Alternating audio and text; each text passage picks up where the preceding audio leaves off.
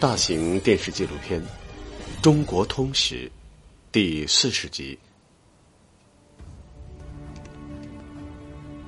再造统一下集。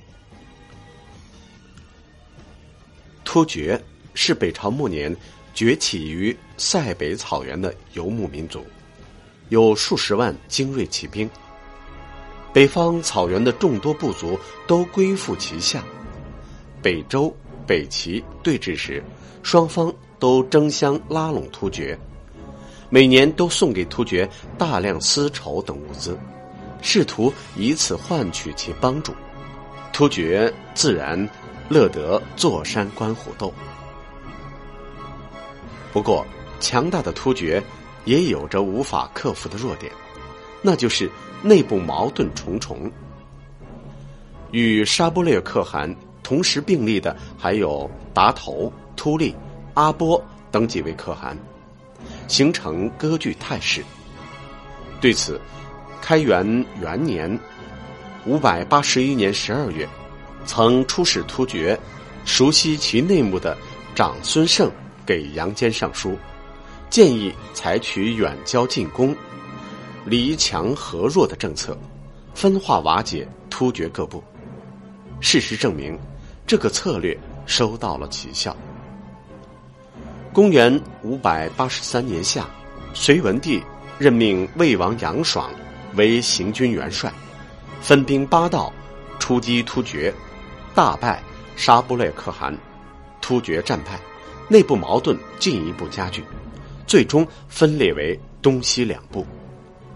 由于东西突厥相互对峙，他们分别向隋朝示好，北朝末年的战略态势至此完全颠倒过来。公元五百八十四年，东突厥的沙布略可汗终于臣服于隋朝。据说，当曾经不可一世的沙布略可汗在长孙晟的威逼利诱之下，跪受杨坚诏书之后，感到羞愧难当，与大臣们抱头痛哭了许久。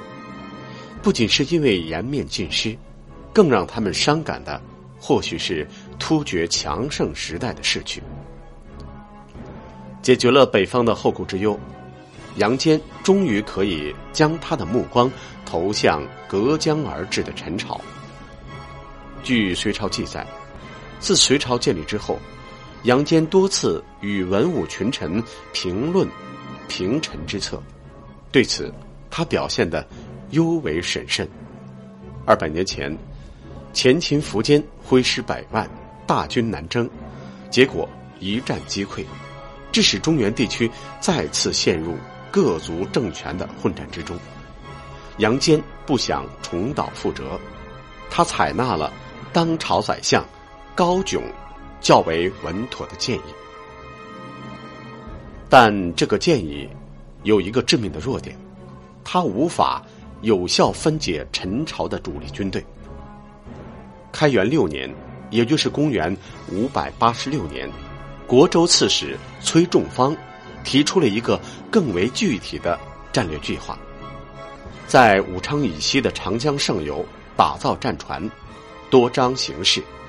吸引陈朝的注意力，将武昌以东的长江下游作为隋军的主攻方向，密谋渡江之计。如果陈军以精兵增援上游，则武昌以东的隋军即可乘虚横渡长江，直取建康；如果下游的陈军不动，则上游的隋军可顺流直下，配合下游随军攻取建康。杨坚对这个计划大为赞赏，完全予以采纳。公元五百八十七年，杨坚对长江北岸的隋军进行了精致的部署，并命令大将杨素在白帝（今天的重庆奉节）建造战船，又令人将伐树造船的余材投入长江，顺流而下。给陈朝施加心理压力，又使陈朝调兵西上，从而转移对下游隋军备战的注意。公元五百八十八年三月，隋文帝正式下诏伐陈。为了瓦解江南民心，他令人把这份檄文抄写了三十万份，悄悄在江南各地分发。就在战争迫在眉睫之时，陈朝却依然是纸醉金迷、歌舞升平。陈后主自以为江南为王气所在，根本无需担心。大臣也说长江天堑，自古隔绝南北，隋军难道还能飞过来吗？然而北方的隋朝，却并不这么认为。隋文帝与大臣们早已成竹在胸，北方国力的增强，已经打破了南北间的军事。北方各族人民以汉化为主流的大融合，又逐渐消除了南北对峙的民族矛盾。人民向往统一，呼唤统一，支持统一，这都使隋文帝对统一充满着信心。公元五百八十八年十一月初十，隋文帝杨坚亲赴距离潼关三十里的定城，隆重誓师。五十万南征大军在晋王杨广、秦王杨俊、清河公杨素的统帅下，如同洪流一般，兵分八路，从潼关大门奔涌而出。这是自前秦王苻坚兴兵南征以来，又一次大规模的统一战争，正式拉开了序幕。而这一次，淝水之战的风声鹤唳的历史没有重演，战争进展之顺利，甚至超出了隋文帝的想象。韩擒虎、贺若弼是平陈之役的两个主要角色。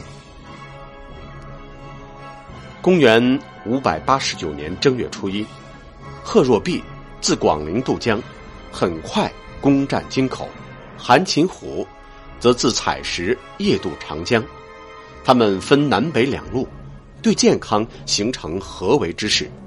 贺若弼大军苦战两日，击溃了陈军的主力，而韩擒虎则率骑兵在正月二十一日率先攻入建康城。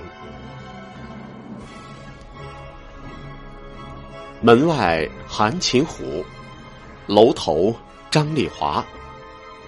谁怜戎族地，却羡井中蛙。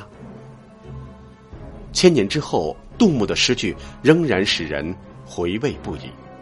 他形象的写出了陈朝灭亡的原因，道出了陈朝末代皇帝的无尽悲哀。攻取建康之后，其他各条战线上也势如破竹。到了二月初，岭南的冼夫人率众归附隋朝，自此陈国皆平。杨坚终于完成了再造统一的历史使命，这是数百年来多少人所梦想的目标。无论是前秦的苻坚，北魏的孝文帝。还是鲜卑英雄宇文泰，一代英主周武帝，他们都为了这个梦想的实现，做出了巨大的努力和贡献。这更是中华民族的夙愿。经历了三百多年的大分裂，人民对民族和睦与国家统一充满了强烈的渴望。隋朝的统一。结束了魏晋南北朝以来的分裂局面，是中国历史上又一次具有重大意义的统一。它再次将孕育了华夏文明的黄河、长江、珠江流域统一在一个政权之下，大大推动了中华民族统一多民族国家的发展进程，是华夏文明的伟大复兴，也开启了随后而至的。大唐王朝二百多年的承平之运，但版图的统一仅仅是再造统一的第一步。在接下来的岁月中，等待隋文帝杨坚和大隋王朝去完成的，将是更为重要的使命。他需要为这片辽阔的版图注入新的体制，从根本上消除国家分裂的因素。这无疑考验着这位杰出政治家和整个民族的勇气与智慧。